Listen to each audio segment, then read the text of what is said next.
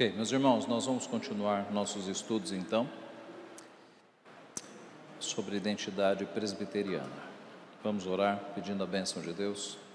Pai Santo, mais uma vez nós pedimos que nos abençoe, nos auxilie no estudo da tua palavra. Ajuda-nos, Pai, a entendermos este tema que é tão precioso, que é o culto ao Senhor. O Pai, precioso para o Senhor e necessário para nós como a tua igreja. Auxilia-nos, ó Pai, usa a tua palavra, usa, este servo para que seja um instrumento e abençoa-nos, Pai, nas nossas dúvidas, nas nossas dificuldades, para que sejamos dirigidos pelo Senhor. É o que nós pedimos e agradecemos. Em nome de Jesus, amém. Muito bem, meus irmãos, nós vamos tratar sobre esse tema, dando continuidade aos nossos estudos no domingo passado, o presbítero Marcos falou sobre a soberania de Deus. No domingo anterior, pegando então esta sequência, nós falamos sobre as bases de um culto reformado. Né? Vimos que a Bíblia nos dá algumas bases para nós ah, adorarmos a Deus corretamente. Né? Nós temos visto que culto não é chegar aqui e fazer qualquer coisa.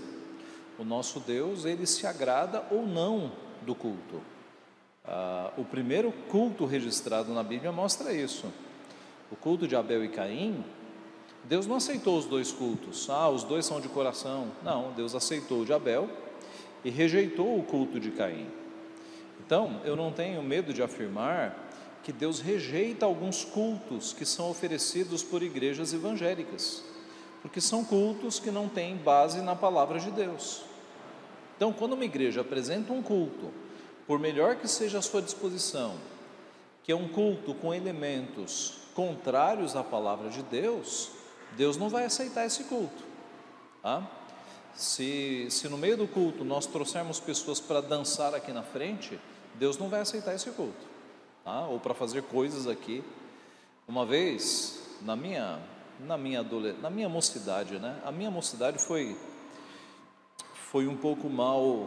Ah, ah, não mal direcionada, porque ah, os meus pais né, eram, eram, eram, eram pessoas sérias que, que me direcionaram em caminhos sérios, mas na minha juventude eu, eu visitei igrejas que, de que hoje eu me arrependo. E eu me lembro que numa dessas igrejas, que era uma igreja da moda, né? era uma igreja em que todos os jovens iam, eu me lembro de ver um culto ali, em que no meio do culto acontecia um, um concurso de cabeleireiros. Então, lá na frente do culto, um indivíduo cortando o cabelo da pessoa e o culto acontecendo. É, as coisas que, assim, não fazem sentido. E hoje, quando você vê alguns vídeos na internet de supostos cultos, de pessoas rodando, pessoas caindo no chão, é, Deus não aceita esse tipo de, de blasfêmia que não tem base na palavra de Deus. Tá? Então, o culto, nós vimos, né, há dois domingos, que o culto tem como algumas das suas bases a, a fidelidade bíblica, tudo o que acontece no culto tem que ter base bíblica. Eu, ninguém é autorizado a colocar coisas no culto que não tenham base bíblica. O culto é sempre teocêntrico, né? o culto não pode ter o homem no centro, agradar o homem mas o culto tem sempre que agradar a Deus, tem como alvo Deus. O culto é dialogal, né? o culto é um diálogo entre Deus e o seu povo. Deus nos fala pela Sua palavra, nós respondemos com oração. Deus nos fala com a Sua palavra, nós respondemos com música, com, com cânticos, com hinos. Deus nos fala na Sua palavra, nós respondemos com declarações de fé nós respondemos com o credo, respondemos com o hino. Então, o culto é esse exercício vertical de Deus falando e o povo respondendo, Deus falando e o povo respondendo. O culto não pode ter elementos horizontais. Vire para o lado e dê um abraço no seu irmão, diga que o ama, avisos, homenagens humanas, nada disso cabe no culto. Essas coisas podem ser feitas depois do culto, mas nunca dentro do culto. O culto é sempre vertical. Nós vimos isso há dois domingos atrás. E agora eu gostaria de falar sobre liturgia. Tá? O que, que é liturgia? A palavra liturgia significa, vem do grego serviço, tá? Serviço, culto. Ah, eu não sei se você já teve a chance de ver pela internet ou em algum lugar a placa de uma igreja, de alguma igreja norte-americana. É, culto para eles é service, é serviço. Por que, que é serviço? Porque nós não viemos no culto para assistir. Ah, onde você vai para assistir é missa. Na missa você assiste. No culto bíblico, no culto protestante, você participa, tá? Então essa é uma diferença, essa é uma diferença. Eu repito, na missa a pessoa assiste um ritual, tá? E, e eu não estou me referindo às missas mais modernas de Padre Marcelo e companhia, tá? que ficam imitando os evangélicos, ok? Eu estou me referindo à missa mesmo, à missa tridentina, à missa católica. E eu vou mostrar aqui uma liturgia católica. Na missa católica, o povo é apenas um espectador, ele só assiste. É, é o sacerdote que faz todas as coisas. E houve época, aqui no Brasil, há pouco tempo atrás, que o sacerdote ficava de costas para o povo, inclusive fazendo todo o ritual em latim, o povo não entendia nada. Então, na missa, a pessoa assiste.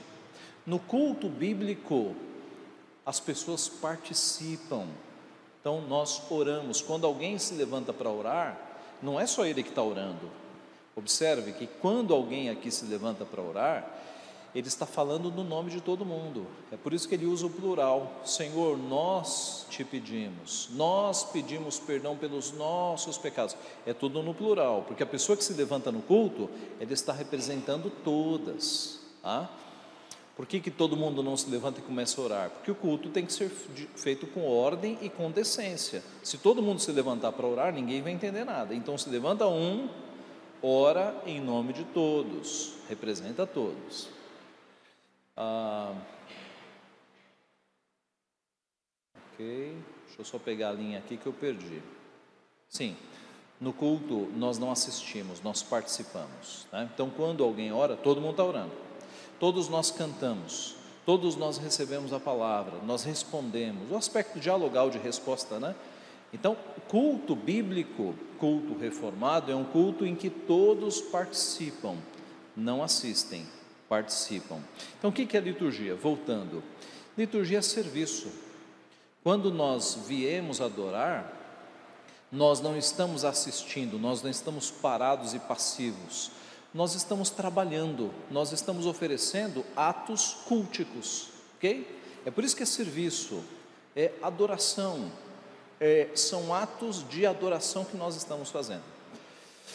A liturgia num sentido mais geral, é isso, é culto. Agora, nós usamos a palavra liturgia num sentido mais restrito, quando nós falamos da ordem do culto, da ordem dos elementos. Você já deve ter reparado que as igrejas seguem uma ordem. Né? A nossa igreja segue uma ordem. Você já deve ter reparado que todo domingo é a mesma ordem, a mesma sequência. Você já deve ter reparado também que em outras igrejas há uma outra ordem a ser seguida. Por que essa variação de ordens? Porque nós não temos na Bíblia um texto que nos dê uma liturgia pronta. Não temos. Nós temos alguns cultos sendo relatados na Bíblia que fizeram com que o povo de Deus, pegando estes cultos relatados, montassem uma sequência lógica de adoração a Deus, que inclui adoração, intercessão, um momento de confissão de pecados, um momento em que nós recebemos a palavra, que nós louvamos.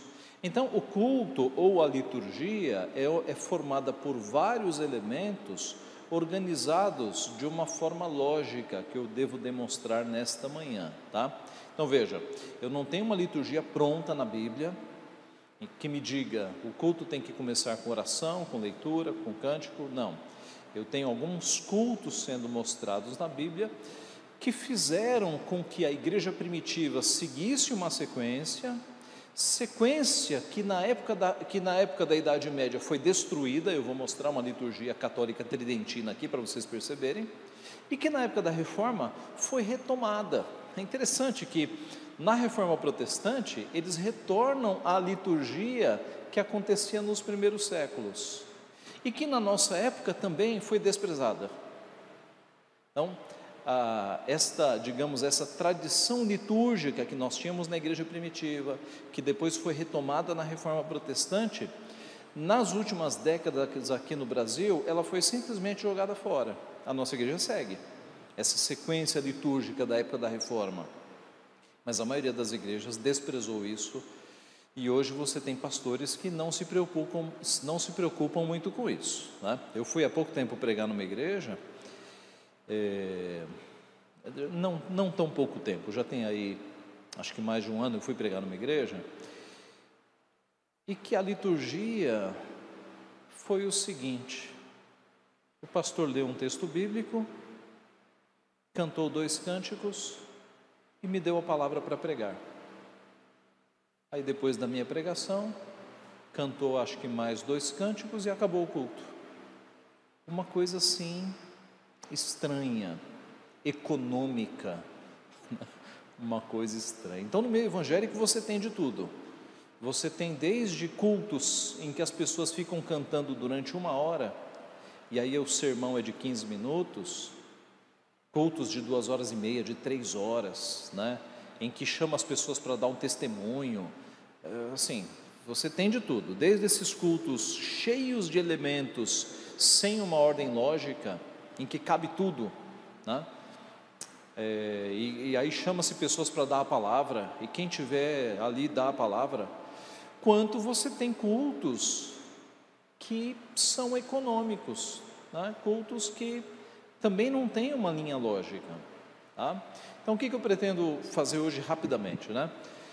Mostrar quais eram as liturgias da igreja primitiva, que o povo de Deus entendeu que era uma sequência lógica boa para adorar a Deus, a distorção da Idade Média, que bagunçou tudo no catolicismo, o retorno da Igreja Protestante, e aí explicar nossa liturgia, como exemplo, que é uma liturgia reformada, o que nós fazemos aqui, ponto a ponto dessa liturgia. Então, sem mais delongas, eu começo citando Romanos 12, 1 Rogo-vos, pois, irmãos, pela misericórdia de Deus, que apresenteis o vosso corpo por sacrifício vivo, santo e agradável a Deus, que é o vosso culto racional. Especificamente isso aqui: culto racional. Culto racional. No grego, logike latria.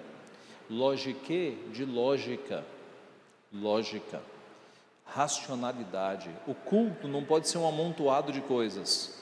Né? Joga para cima um monte de textos bíblicos, aí o que cair, vamos a esses. Você deve ter reparado que hoje o Lucas pregou sobre o texto de Mateus, a parábola, né? É, e no final da parábola ele explorou o que está lá da que Jesus é a pedra angular.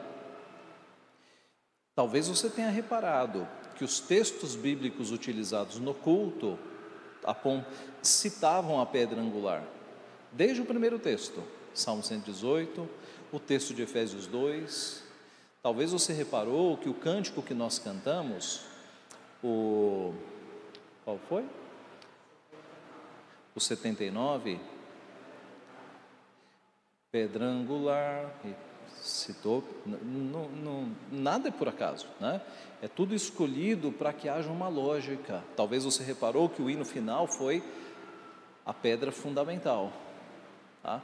Percebe? Como tudo está apontando para o sermão, isso é lógica, é culto racional. É você pegar o texto bíblico e direcionar o povo de Deus para, numa linha lógica, adorar a Deus com racionalidade. E veja, a racionalidade não significa a eliminação da emoção, mas a razão é que guia a nossa emoção. É possível você se emocionar num culto organizado, lógico e racional. Tá? Vamos lá, vamos pegar então algumas liturgias da igreja no decorrer dos tempos. E eu começo pela liturgia da sinagoga. Por que a liturgia da sinagoga? O culto no Antigo Testamento era um culto diferente do Novo Testamento. Por quê? Eu pergunto. Aqui. Por que o culto do Antigo Testamento era diferente do Novo Testamento? Qual era a diferença? Sacrifícios, né? No Antigo Testamento, animais eram levados para serem sacrificados, porque sem derramamento de sangue não há expiação de pecados. O que, que aconteceu para que a gente não tenha mais que trazer animais na igreja para serem sacrificados? Cristo morreu. Cristo foi o Cordeiro de Deus que tira o pecado do mundo. Em Cristo os sacrifícios cessaram. Então, no Novo Testamento, antes disso, né? Como o povo de Deus no Antigo Testamento, ele foi levado cativo, o povo de Deus cativo não podia mais oferecer sacrifícios, mas eles ainda eram o povo de Deus. Então eles criaram as sinagogas. As sinagogas eram ali o ajuntamento do povo de Deus sem sacrifícios, mas para semanalmente adorar a Deus. E como era a liturgia da sinagoga? Eles começavam recitando o Shema. O que é o Shema? É Deuteronômio 6, de 4 a 9. Por que Shema? Porque o texto começa: Ouve, pois, Israel, o Senhor nosso Deus é o único Deus. A palavra ouve é Shema, em hebraico é Shema, tá? Então por isso apelidou-se esse texto de Shema, por causa da palavra ouve, que em hebraico é Shema. Aí vinha a recitação de Shemone, que eram pequenos cânticos baseados em Deuteronômio capítulo 6. Eles cantavam salmos também. Nós sabemos que o, o livro dos salmos é o inário de Israel. O povo de Deus cantava os salmos, tá? Depois eles tinham orações audíveis, silenciosas, leitura da lei dos profetas, um sermão expositivo. Você deve se lembrar de no Novo Testamento, Jesus ir na sinagoga e na hora da leitura da lei ele explicar o texto, porque era assim na sinagoga. Alguém que fosse é, de linhagem sacerdotal, da família de sacerdotes, ele podia se levantar ler um texto e explicar o texto. E no final, a bênção, a bênção araônica. Então, longe de Jerusalém, longe dos sacrifícios, era assim que o povo de Deus se reunia para adorar ao Senhor, com leitura da Bíblia, com cântico de salmos, com orações, com leitura e exposição do texto bíblico e com orações, tá? Ou bênção no final. Assim era a liturgia. No Novo Testamento, os apóstolos, eles seguiram mais ou menos esta liturgia, tá? Era um culto simples, um culto composto de orações, leitura da palavra, cânticos, exposição da palavra, tá? Um culto simples. É o que nos mostra a história quando nós pegamos alguns documentos históricos com, com, com digamos, com liturgias. Né? Por exemplo, Justino Mártir, que é uma segunda geração né, do, ali, depois do período bíblico, Justino Mártir, ele tem esta liturgia aqui. Esta liturgia parece grande, mas é, daqui para baixo, daqui para baixo é a ceia, tá? As liturgias antigas eram divididas assim: liturgia da palavra e liturgia do sacramento. Tá? Liturgia da palavra era até o momento em que chegava a ceia. Liturgia da ceia, do sacramento, era a liturgia da ceia.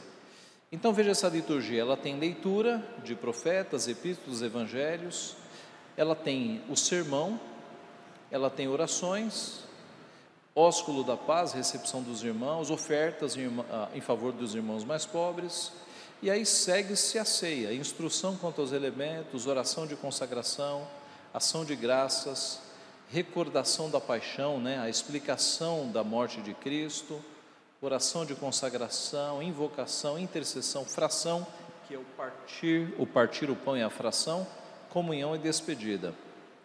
No terceiro século, você tem essa liturgia aqui, que segue mais ou menos a primeira, mas já com alguns acréscimos. Aliás, os meus slides, eles vão mudando de cor na medida em que as liturgias vão ficando corrompidas, tá? No terceiro século, você tem aqui leitura da lei, profetas, epístolas, salmos, aleluias, que eram cânticos, sermão, aí litania dos diáconos para catecúmenos e penitentes, despedida para os visitantes, e já tem alguns elementos aqui que vão sendo adicionados. É a mesma liturgia, tá? Então você já tem adições aqui que vão tornando a liturgia cada vez maior. No quinto século está ficando mais escuro, porque elementos vão sendo acrescentados, já se aproximando de uma liturgia romanista. Né?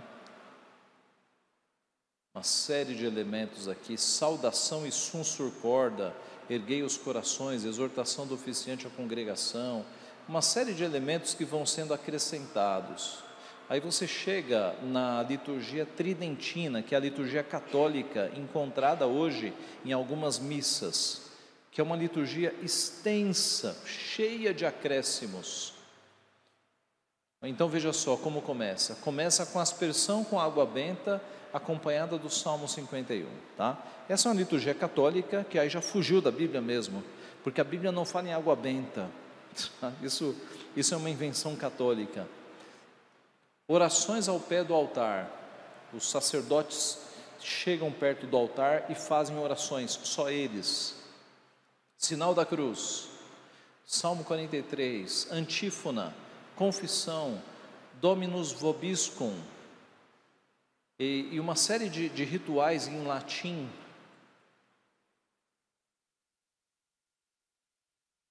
Olha só o tamanho desta liturgia católica. São quatro slides.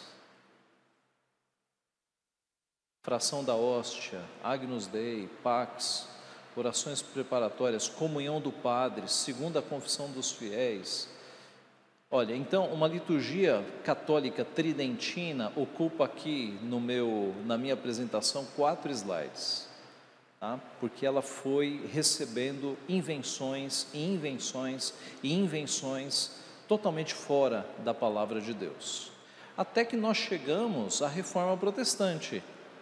E aí meu slide fica branco novamente, porque volta-se a ter uma liturgia e um culto mais simples Tá? Como é que era uma liturgia luterana feita por Lutero?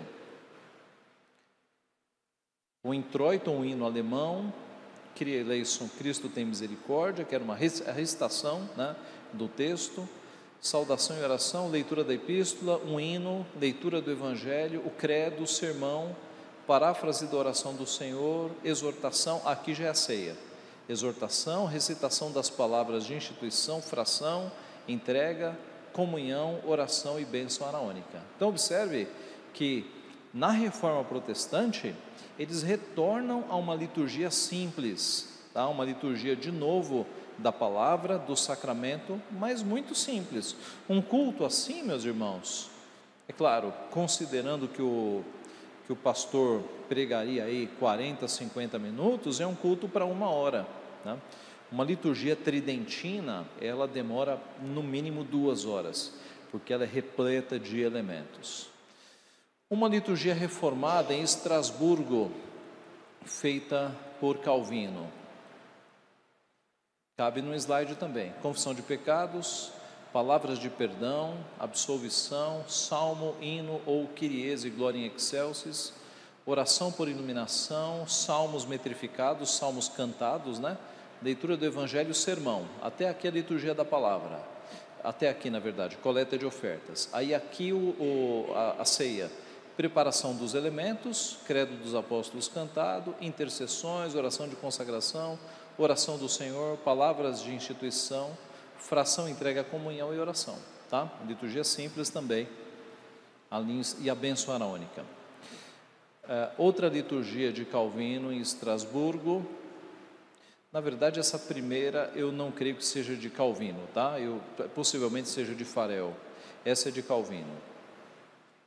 Leitura da Escritura, Salmo 124, 8, confissão de pecados, palavras da Escritura de perdão ou absolvição. Veja essa ligação: confissão de pecados e absolvição. Não é absolvição católica, tá? No catolicismo, o padre fala: Eu te absolvo dos teus pecados. No protestantismo, como é o caso aqui, o pastor usa a palavra para dizer, de acordo com a palavra, os teus pecados estão perdoados. Não é uma coisa sacerdotal, é a palavra dizendo que os pecados estão perdoados. Cântico dos Dez Mandamentos, oração para iluminação, leitura da Escritura, sermão, coleta de ofertas para os pobres, oração de intercessão com a oração do Senhor, cântico do Credo dos Apóstolos, e aí a partir daqui, oração de consagração, oração do Senhor, a partir daqui a ceia, palavra de instituição, exortação, fração, distribuição, comunhão, oração de graças e o cântico Nunc Dimites de Simeão. E bênção. Uma, oração, uma liturgia de John Knox, o pai do presbiterianismo. Também, confissão de pecados, oração de perdão, cântico de um salmo, oração de iluminação, leitura da Escritura, sermão, coleta de ofertas para os pobres, oração de ação de graças, credo, aí a ceia, palavras de instituição, exortação, oração de consagração, partir do pão ou fração, comunhão, oração de ação de graças e o cântico do Salmo 113, bênção. Perceba, é, as liturgias dos reformadores, elas são muito parecidas, muito parecidas, tá? Em termos de sequência. Veja, 100 anos depois, 80 anos depois, uma liturgia feita com base nos documentos de Westminster, do Diretório Litúrgico de Westminster chamada adoração, oração de aproximação, né, ou uma oração do povo se apresentando, respondendo à chamada. Deus nos chama por um texto bíblico, nós oramos.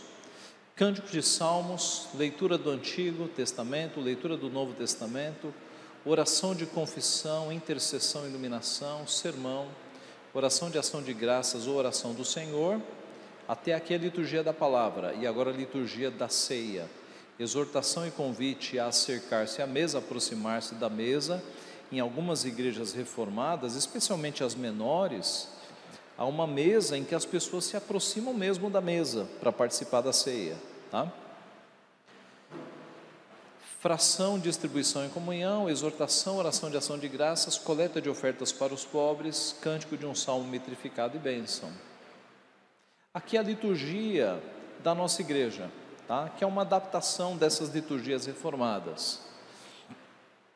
Então, nós começamos com um salmo de convocação, uma oração como resposta, um hino de adoração, leitura da lei, confissão de pecados, certeza do perdão ou absolvição, como nós vemos nas outras liturgias. Mais cânticos de adoração, uma oração de intercessão, um, um hino de preparação, a exposição da palavra, um hino de resposta, a oração e a bênção apostólica. Qual é a lógica que, que eh, geralmente se usa nas liturgias? É, nesse assunto de liturgia, nós temos os ciclos da liturgia: um ciclo de louvor, um ciclo de confissão, um ciclo de meios de graça e um ciclo de gratidão e bênção. O que, que seria o ciclo de louvor? Invocação, oração de adoração, leituras, salmos, hinos e cânticos. Tudo isso voltado para a adoração. Tá? O que, que é o ciclo da confissão? Leitura da lei, confissão e absolvição. Nós temos na nossa liturgia também. Tá? O que, que é isso? Você lê um texto da palavra de Deus que mostra que nós somos pecadores. Aí alguém se levanta para confessar os pecados. E aí a gente pede para a igreja ficar em pé para mostrar que os nossos pecados estão perdoados, de acordo com a palavra, tá? É um ciclo que em todo culto nós fazemos. Leitura da lei, confissão e absolvição.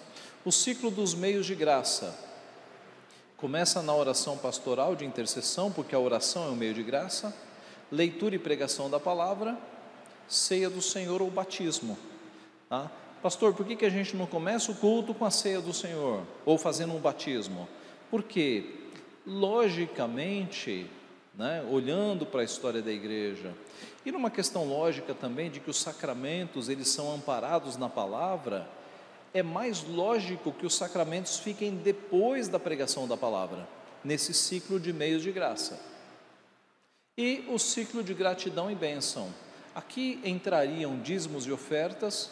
Você viu nas liturgias antigas que todas elas têm lá oferta pelos pobres. Havia um momento nas liturgias que as pessoas levavam ah, ofertas para que a igreja administrasse e, e passasse, tanto administrasse para cuidar da igreja, como ajuda para os pobres também. Hinos, oração final e bênção. Então veja, as liturgias podem ser resumidas nestes quatro ciclos.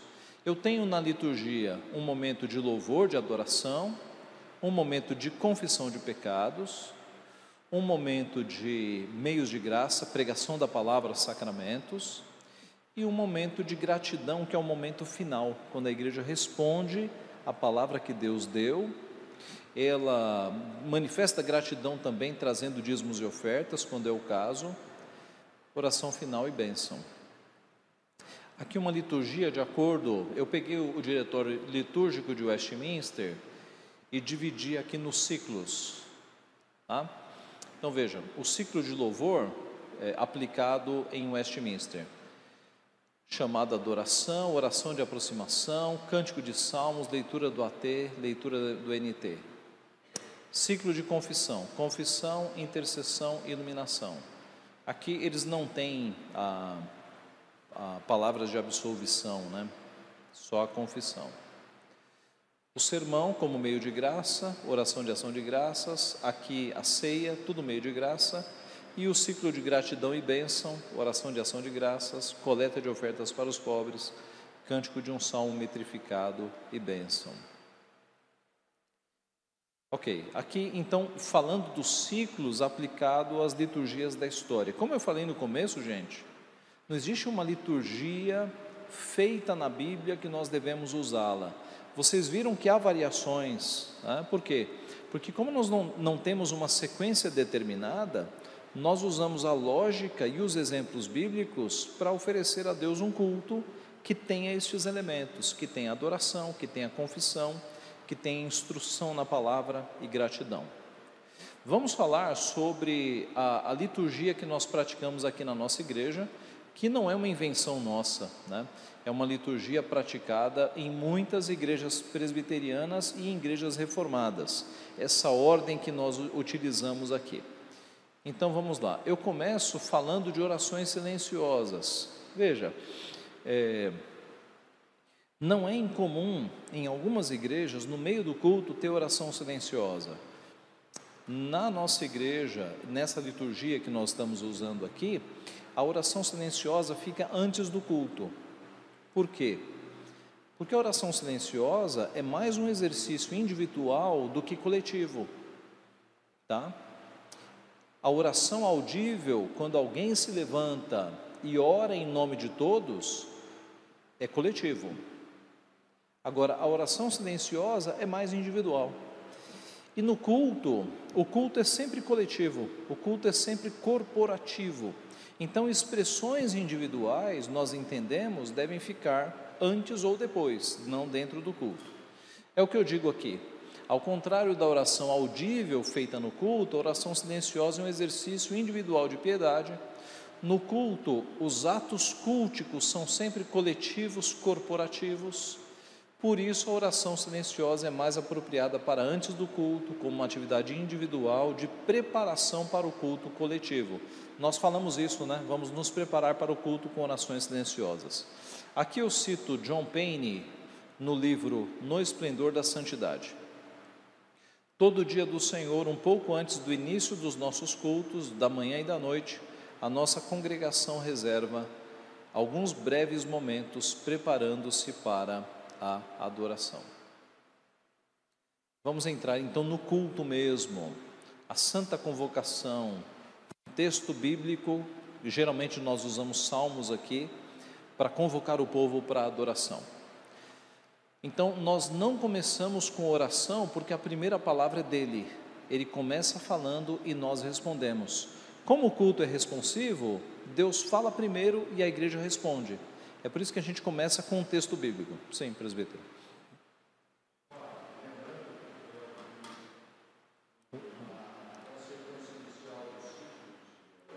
O microfone. Está ligado? Na sequência inicial dos ciclos da liturgia, ah, houve uma palavra ali que foi colocada de invocação. Uhum. Então, talvez fosse interessante comentar a respeito de, dessa uh, santa convocação ou, ou, invocação, porque existem algumas interpretações de invocação referente à chamada de Deus, né? É. é, nós achamos mais apropriado a santa convocação, porque, na verdade, é Deus quem nos convoca, né? Nós não invocamos a Deus. Quando nós chegamos aqui, Deus já está. Deus é onipresente. Então, ah, é mais apropriado Deus nos convocando, convocando o povo para que se achegue à sua presença. Algumas igrejas é, usam erroneamente né, a ideia, Senhor, nós te invocamos. Não, quando nós chegamos, Deus já estava, né? é Ele quem, quem nos convoca, é mais apropriado de fato. Então nós vamos ao culto porque Deus nos convoca na Sua palavra. Aqui eu cito o John Payne novamente. Nessa inauguração sagrada do culto corporativo, o próprio Deus está chamando o seu povo redimido para glorificar seu santo nome.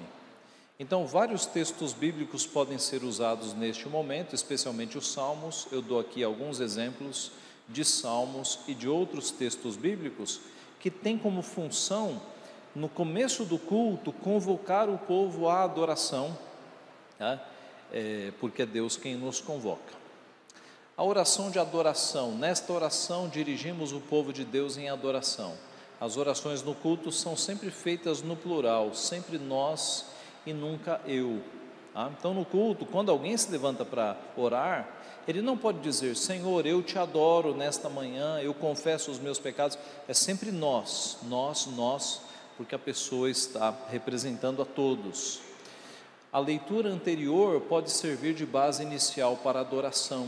Né? Então, como o culto ele é todo lógico, eu posso usar as palavras do salmo que foi lido para adorar a Deus pelos atributos que foram revelados na leitura anterior. Então, nesta oração de adoração, como é que se faz uma oração de adoração? Esse é um ponto também, né, meus irmãos? Aqui na igreja nós somos bem treinados nesse sentido, mas não é não é difícil em outros ambientes o pastor pedir para alguém fazer uma oração de adoração e sair tudo menos adoração, tá? Sair confissão de pecados, pedidos. Então note, observe no culto que nós prestamos aqui. Quando é oração de adoração, é adoração do começo até o final. Tá? E, e, e, quais são os motivos pelos quais você pode adorar a Deus? Ora, o seu ser, por exemplo, os seus atributos, infinitude, glória, perfeição, eternidade, imutabilidade, onipresença, onipotência, onisciência, sabedoria, santidade, justiça, misericórdia, longanimidade, bondade, amor, verdade, etc, etc. Né? Deus é, é, tem atributos é, inúmeros pelos quais ele pode ser adorado. Felipe? O que ele é, exatamente, isso. O que ele é.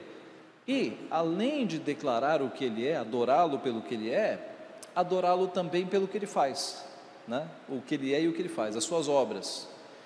Senhor, nós te adoramos pela tua criação, pela tua providência, pela tua palavra, pelos teus decretos, pela tua aliança, pela mediação em Cristo, pela vocação, pela justificação, pela adoção, pela santificação, pela fé, pelo arrependimento, pela salvação, pelos meios de graça, pela igreja, pela comunhão dos santos, pela perseverança dos santos, e nós temos motivos sem falta para adorar a Deus.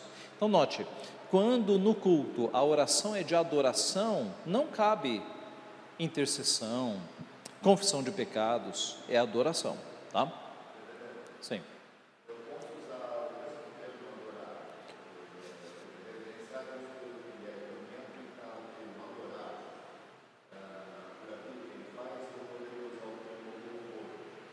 Sim, louvor e adoração são.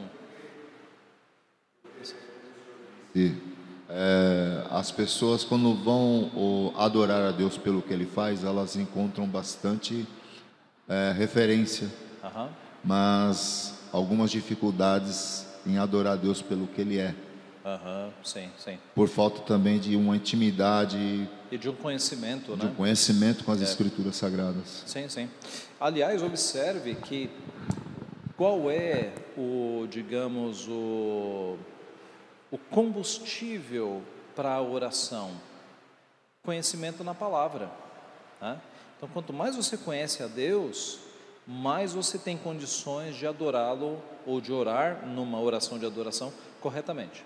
Agora, louvor e adoração são termos quase sinônimos. tá? A adoração na Bíblia literalmente é prostrar-se. Há uma palavra de adoração que é o prosquinel, que é, que é prostrar-se. Tá? Então, adoração é você prostrar-se diante de Deus. Não precisa ser literal, fisicamente, mas você de fato se submeter, o seu coração prostrado adorando pelo que Ele é e pelo que Ele faz. E louvor é um sinônimo que é mais fraco, mas serve, que é elogiar. É você falar da beleza de Deus, dos atributos de Deus, você falar das coisas que Deus é, né? É, os seus poderosos feitos, tudo que Ele tem feito. Isso é louvar. Na, na liturgia, o momento de adoração ainda, né? Salmos, hinos, cânticos que levem a congregação a adorar a Deus. Veja que nós temos base bíblica para isso. A Bíblia, em pelo menos dois textos, no Novo Testamento, mas em muitos textos do Antigo Testamento, nos Salmos, por exemplo, você já reparou alguns salmos escritos assim: Salmo para ser cantado segundo a melodia, os lagares. né? Porque os salmos eram o, o, o inário de Israel, eles cantavam os salmos. Tá? No Novo Testamento, isso também é bem claro. Falando entre vós com salmos, entoando e louvando de coração ao Senhor com hinos e cânticos espirituais. Ou o texto paralelo de Colossenses 3,16. Habite ricamente em vós a palavra de Cristo, instruí-vos e aconselhai-vos mutuamente em toda a sabedoria, louvando a Deus com salmos, hínicos e cânticos espirituais, com gratidão em vosso coração. tá? Qual seria o significado de salmos, hinos e cânticos espirituais? Salmos seriam os salmos cantados com acompanhamento musical. A palavra salmo, ela dá essa ideia, a palavra em si, ela dá essa ideia de algo que é arranhado, de algo que ferido emite som. Tá? A própria palavra salmo dá essa ideia de acompanhamento musical. Hinos, louvores a Deus compostos pelos cristãos, como por exemplo Efésios 5,14, 1 Timóteo 3,16. Abra na sua Bíblia, Efésios 5,14. Efésios 5,14.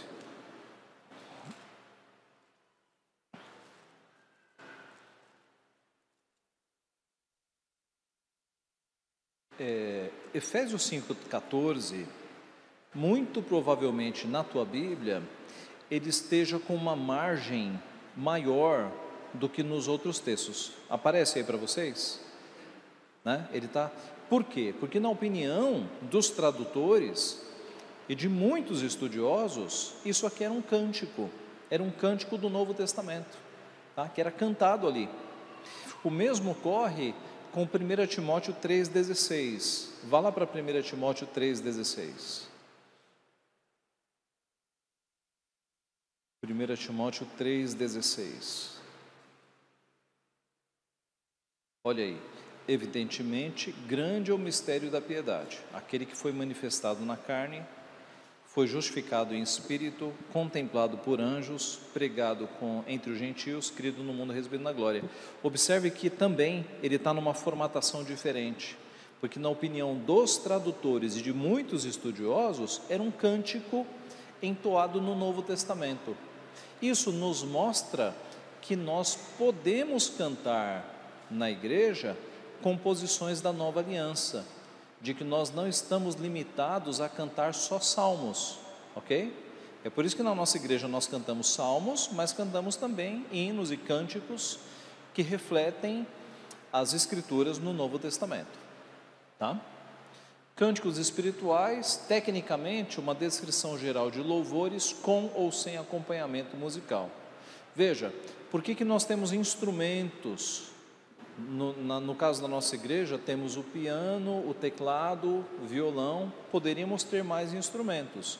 Por quê? Porque a própria palavra salmo, ela dá a ideia de algo que é arranhado e emite um som. Tá? A própria palavra salmo aponta para acompanhamento musical. Leitura da lei. Aqui nós entramos no ciclo de confissão. Leitura da lei, oração de confissão e absolvição ou certeza do perdão. Leitura da lei. Eu estou citando aqui Michael Horton no livro Um Caminho Melhor. Em qualquer pacto há uma leitura dos termos do tratado e de suas sanções. Aqui, reunido na corte de Deus, o povo ouve a leitura dos mandamentos e reconhece a sua pecaminosidade. Então, a lei deve ser lida para que o pecado, a ofensa contra Deus, avulte, se sobressaia. Para que, que serve a lei?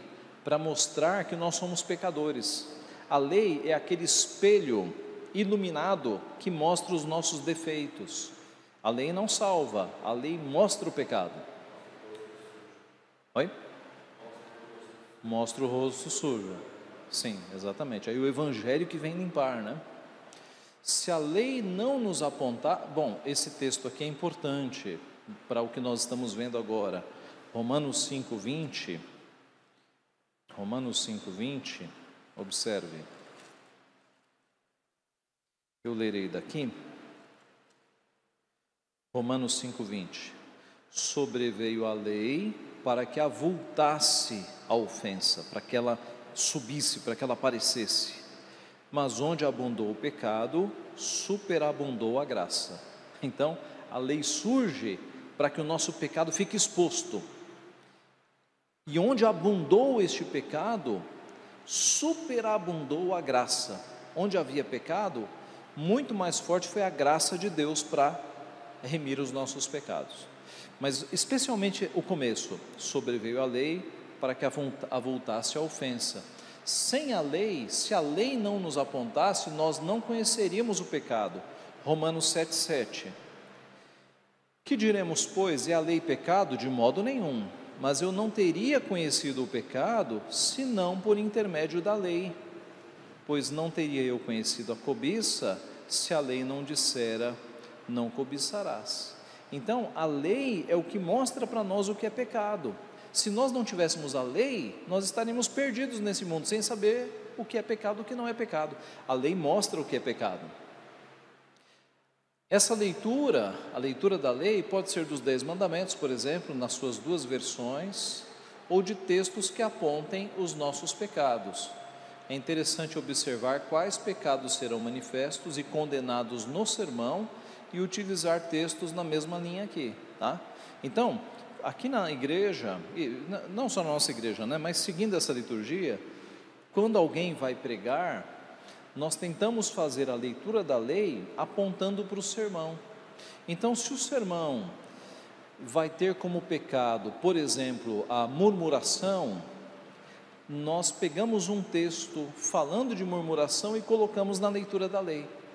Percebe? Para que as coisas sejam bem direcionadas e lógicas de forma que em cada culto você vai ter pecados diferentes sendo expostos, para que nós peçamos perdão por esses pecados.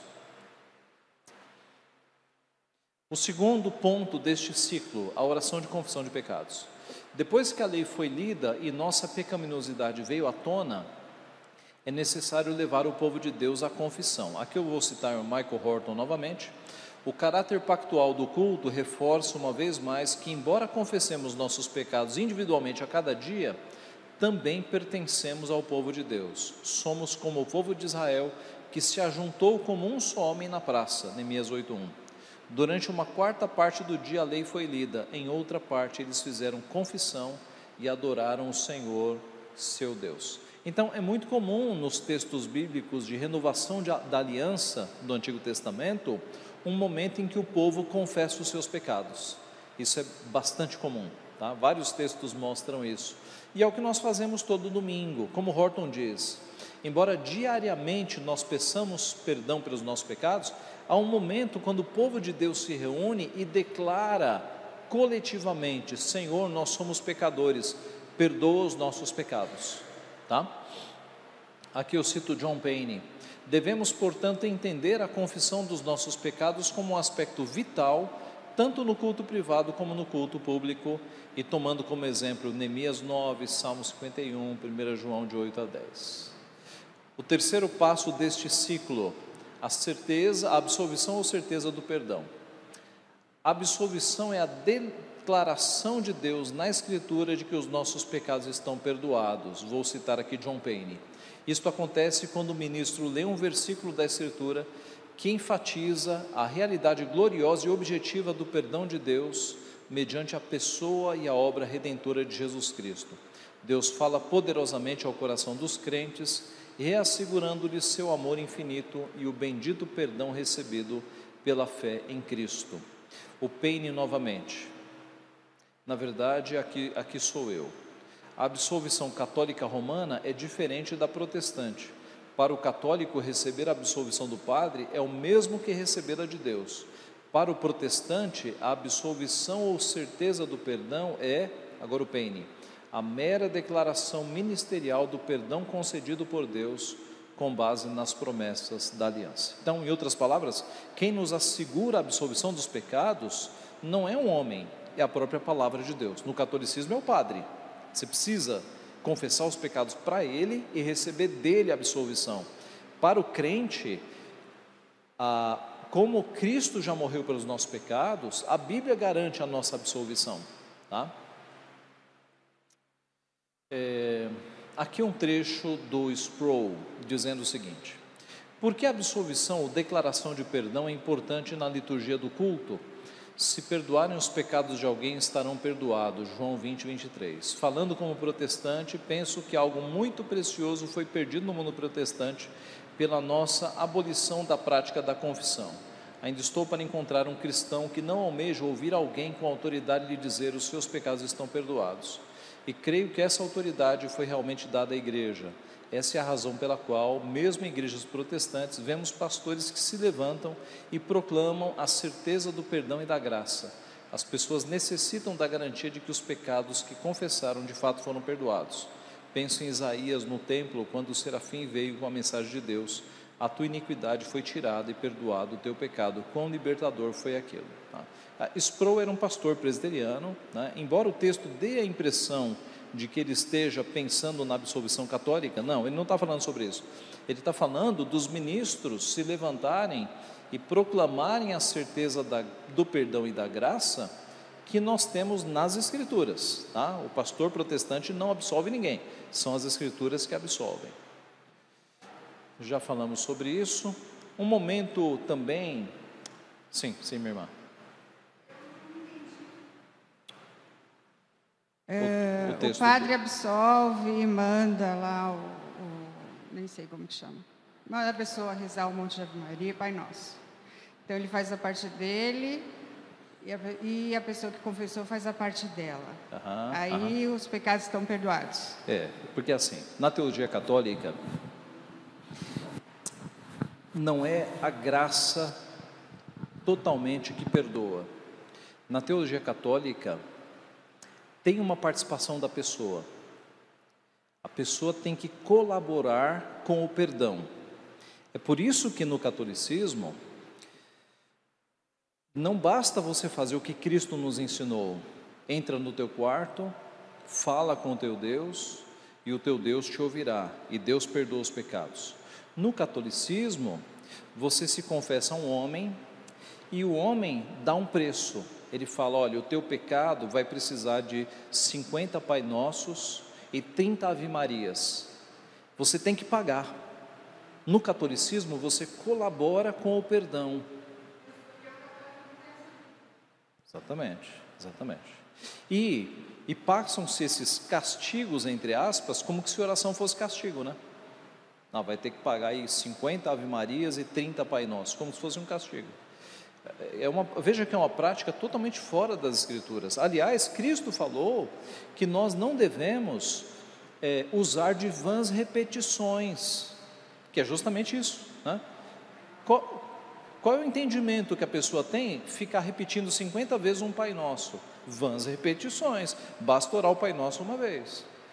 Esse é o ponto. No catolicismo, eu preciso de um homem, eu não posso falar direto com Deus, este homem é o meu intermediário, e esse homem me dá o preço que eu tenho que pagar pelo meu perdão.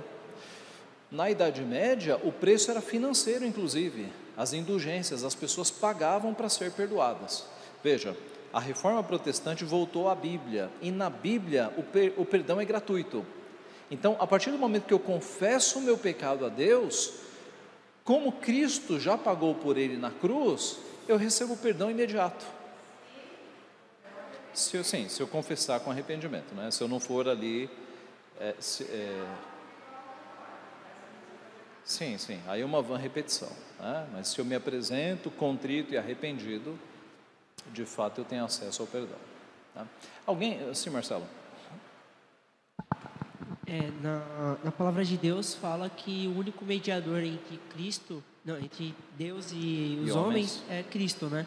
Então cai sobre terra essa questão de precisar do padre, Exatamente. do papa ou até de santos para poder fazer essa ponte entre o homem e Deus. Né? Exatamente. O catolicismo, aliás, diz que o papa é o sumo pontífice, tá? É a ligação entre homens e Deus passa pelo Papa. A reforma protestante destruiu tudo isso voltando à Bíblia, mostrando que Cristo é o nosso único mediador. Tá? Muito bem, oração pastoral é, ou oração de intercessão que aparece nas liturgias reformadas, é, como a oração é um meio de graça, né, assim como a palavra e os sacramentos, a oração faz parte do culto. Como observou Calvino, após a confissão e a absolvição, o caminho está aberto para a oração. Na oração pastoral, o ministro, o pastor, inicia dando graças e intercede pelas autoridades constituídas no país, pela Igreja de Cristo no mundo, seus missionários, pastores, pela Igreja no país, por fim, pelos pedidos do rebanho. Então, é um momento no culto em que nós oramos intercedendo pelo governo, pelos missionários e pelas pessoas. Tá? É um momento é, seguindo a palavra, né? Veja 1 Timóteo 2, 1 e 2. Antes de tudo, pois, exorto que se use a prática de súplicas, orações, intercessões, ações de graça em favor de todos os homens, em favor dos reis e de todos os que se acham investidos de autoridade, para que vivamos vida tranquila e mansa com toda piedade e respeito. Tá? Então, em todo culto, nós oramos pelas autoridades constituídas por Deus o John Payne conta uma experiência. Quando fomos pela primeira vez ao culto no Holy Road Abbey Church, o ministro fez uma das orações mais reverentes, apaixonadas e centradas em Deus que minha esposa e eu já tínhamos ouvido. A oração estava recheada de conteúdo bíblico e de alusões à natureza e ao caráter de Deus e permeada de zelo apaixonado pela glória de Cristo. Perdi a noção do tempo enquanto o ministro conduzia intrepidamente a congregação à presença do trono de graça. Ele orou como o pastor ora pelo seu rebanho, por suas necessidades espirituais, físicas e emocionais. Orou também para que a congregação crescesse em santidade pessoal, em sabedoria parental e zelo evangelístico. O fio de ouro da Escritura passava através de cada petição. Então, essa oração de intercessão, oração pastoral, é chamada por alguns estudiosos da longa oração. É um momento em que a igreja fica orando intercedendo pelos outros. Tá? Para John Payne, esta oração precisa conter quatro coisas: deve ser carregada de conteúdo bíblico, ao invés de clichês e repetições, deve ser um derramar apaixonado do nosso coração perante Deus e não um ritual sonolento deve ser preparada com antecipação, o povo de Deus deve ansiar por este momento e não recear, deve ser um instrumento claro para que as pessoas aprendam como orar ao ouvirem a oração do pastor. Nós temos um hino de preparação, hinos que preparam a congregação para receber a palavra. Aqui na igreja nós cantamos alguns desses. E a pregação da palavra é um meio de graça, instrumento por meio do qual Deus alimenta o seu povo. É o momento do sermão, né, da pregação da palavra. Calvino diz: a igreja é a coluna da verdade, porque através de seu ministério a verdade é preservada e difundida. Deus mesmo não desce do céu para nós, nem diariamente nos envia mensageiros angelicais para que publiquem sua verdade, senão que usa as atividades dos pastores a quem destinou para este propósito. Então, aquele que, que prega a palavra tem essa responsabilidade de ser fiel a Deus e de pregar só a palavra de Deus, né? Aqui o pastor Kenneth Whisky em uma palestra. Quando nós aprendermos que o culto é um momento em que o Espírito de Deus e a palavra estão juntos, como na criação, operando transformação, regeneração e santificação, nós buscaremos um culto mais fiel à palavra, seremos frequentes, não tiraremos as crianças do culto e levaremos pessoas a este ambiente onde a graça opera. Então, o que, que Kenneth Whisky está falando aqui? Que assim como na criação do mundo, você tinha o Espírito de Deus, lembra do versículo 2? O Espírito de Deus parava pela superfície das águas. Você tinha o Espírito de Deus ali e a palavra de Deus criando todas as coisas. Haja luz, houve luz. Povoem-se as águas de seres viventes, e as águas se encheram de animais marinhos. Então, era a palavra de Deus e era o Espírito executando tudo. No culto, nós temos condições semelhantes. Nós temos a palavra de Deus sendo pregada e nós temos o Espírito de Deus trabalhando nos corações. Então veja que momento sobrenatural é o culto, é um momento sobrenatural.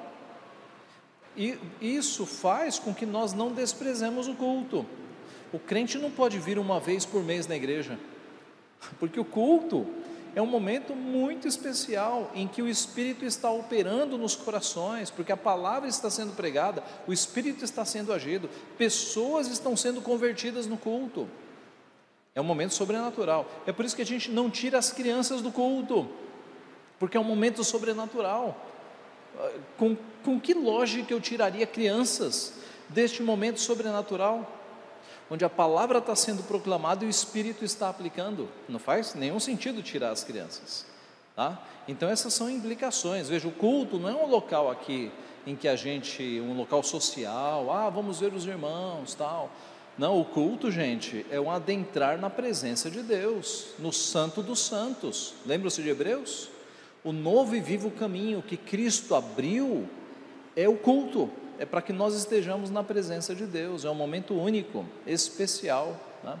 não podemos menosprezá-lo de forma alguma. Sim, Dai. Microfone, vai chegar. Obrigada. Pastor, existe algum texto bíblico que oriente a frequência da ceia? Que oriente assim, é um, uma vez por mês, igual aqui a gente faz, ah. na Batista também é, é assim e tal. Uhum. Porque eu sei que tem igrejas que fazem todo, toda semana. Todo culto. Ah. Todo domingo. É. Não, esse é um assunto que, que, que entra na questão da, do bom senso e, e digamos, da, da conveniência da igreja, do povo de Deus. Há igrejas que fazem a ceia em todo culto, Há igrejas que fazem duas vezes por mês, uma vez por mês. João Calvino entendia e ele pediu isso para o consistório, que a ceia fosse feita todo domingo. O consistório negou e nem por isso Calvino rompeu, saiu de Genebra. Ele transigiu. Tá? É, então, esse é um assunto que cabe, a, digamos, a, ao povo, ao conselho da igreja determinar. É, é mais aberto. Tá? É necessário que haja com certa frequência. Né? É, eu, eu, nunca, eu não entendo que seja sábio ter ceia uma vez por semestre. Eu acho que pelo menos uma vez por mês tem que haver. Mas quanto à, variação, à frequência, isso não tem problema. Veja, nós ficamos privados da ceia na pandemia durante alguns meses, né? Quando a pandemia fechou tudo, nós ficamos alguns meses sem receber a ceia. Nós estávamos sendo alimentados pelo outro meio de graça que é a palavra. A palavra nos sustentou. É, e assim que nós voltamos, nós fizemos a ceia, porque ela é, é também alimento, né, fortalecimento para o espírito. Mas é isso, é uma decisão mais de igreja para igreja. Tá? Ah, muito bem. Um hino de resposta.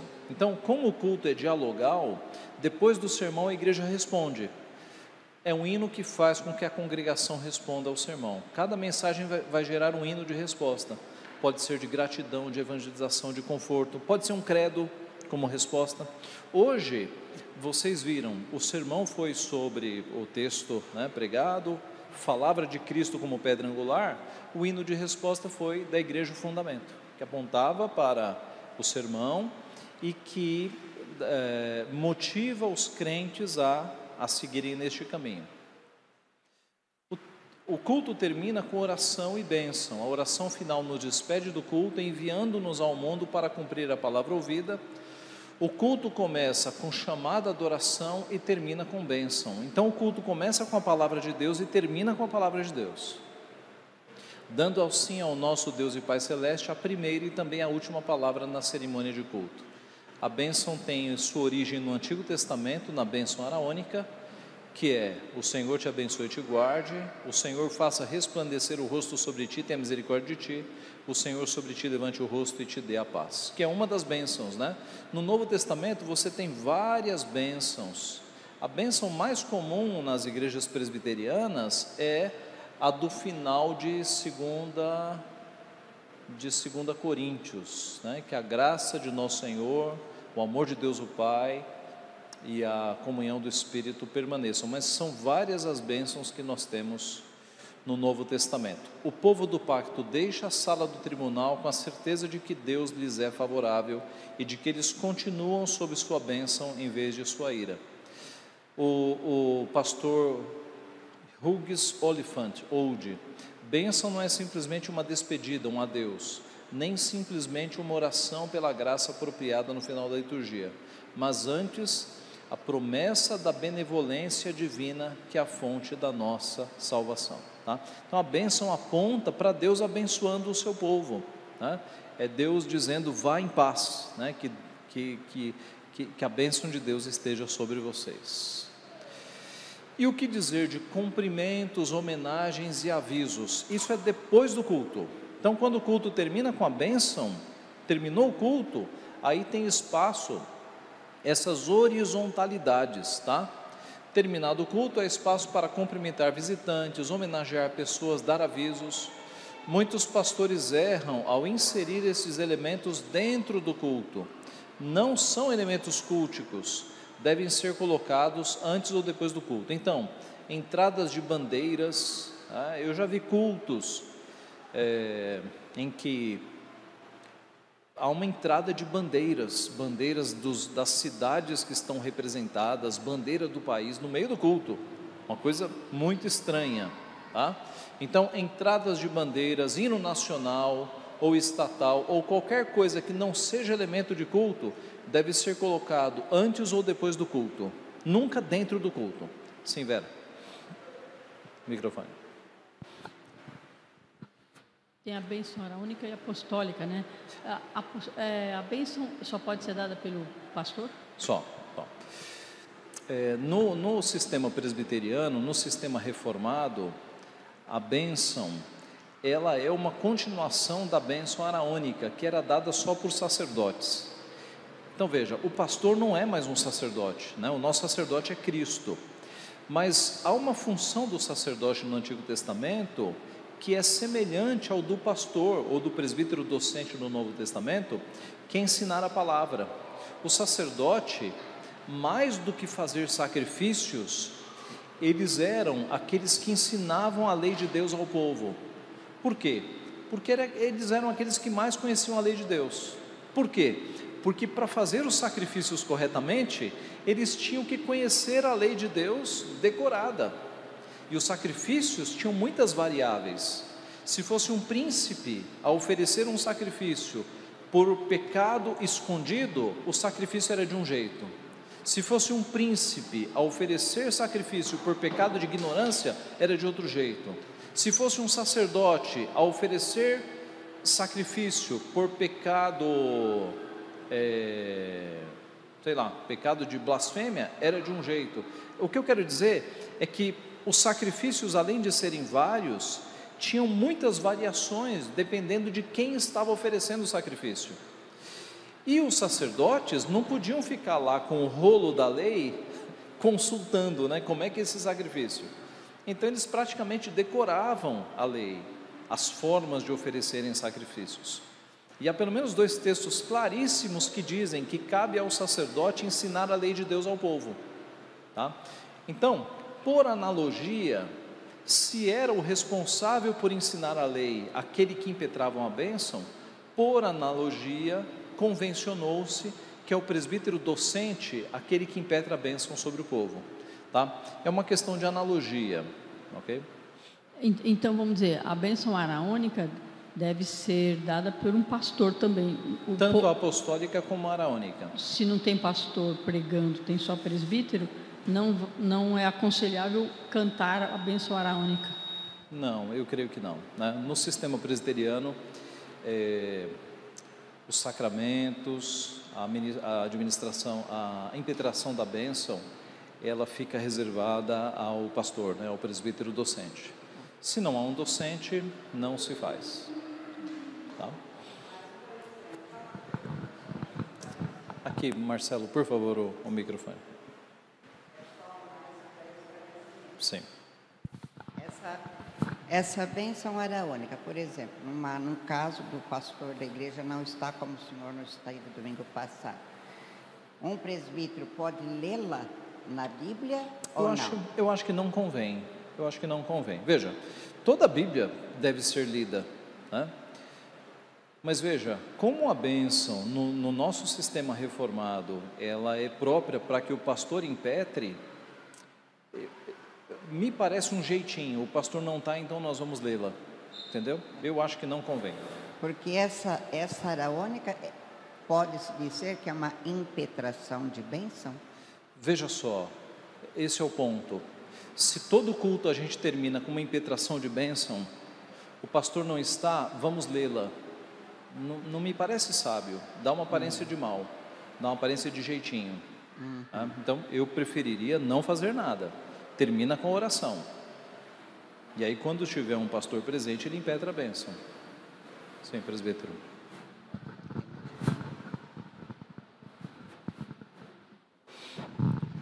Bom, esses pontos da, vamos dizer, da liturgia do nosso culto são, são pontos que nós temos que uh, racionalmente deduzir do texto bíblico, né, como nos recomenda a nossa confissão de fé.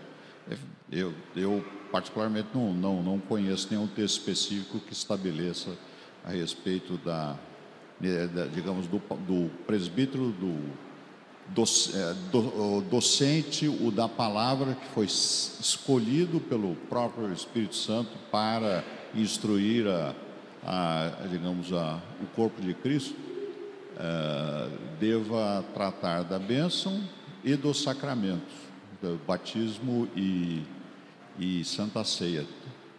Ah, por outro lado, o que nós aprendemos com o passar dos séculos, pelo menos o que eu tenho aprendido, é que chegou-se à conclusão, através de exames cautelosos durante alguns séculos pelos nossos irmãos reformados, inclusive pelos nossos uh, antecessores aqui, na, na, digamos, no movimento evangélico brasileiro, que esse procedimento é, é prudente.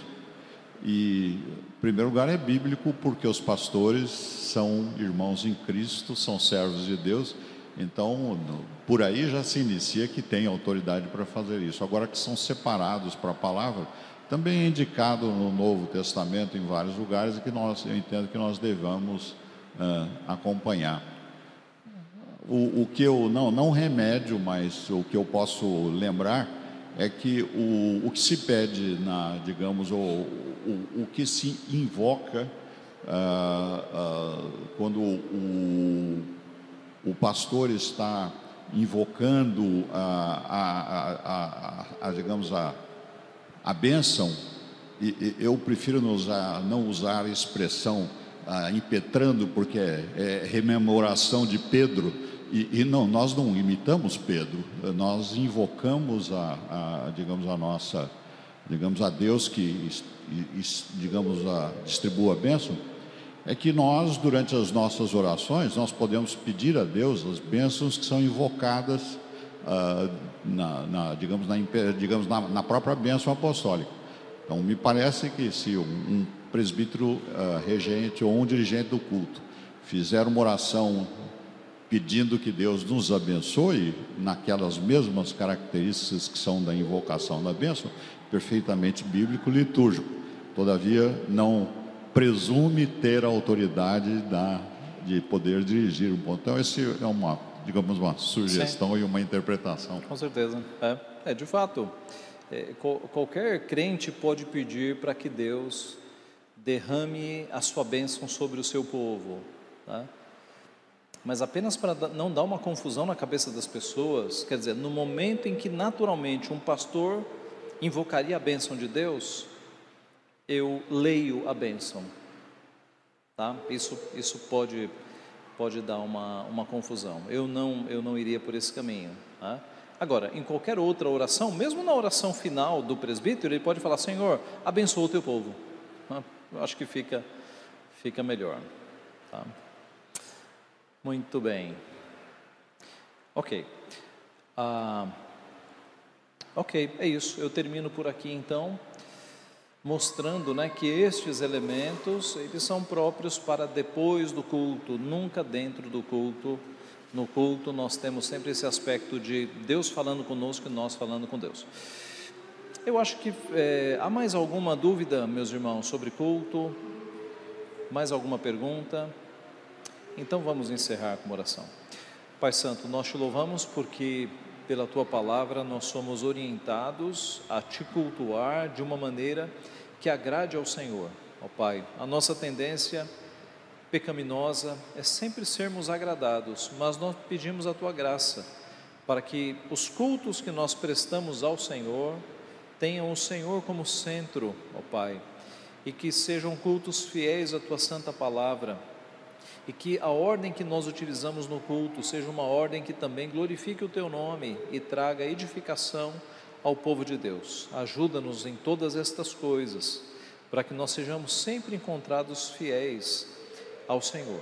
Abençoa-nos neste dia que é do Senhor, para que em todo ele nós adoremos o teu nome e traga-nos, ó Pai, ao final do dia, para buscarmos ao Senhor mais uma vez, recebermos a tua palavra e o sacramento. É o que nós pedimos e agradecemos. Em nome de Jesus. Amém.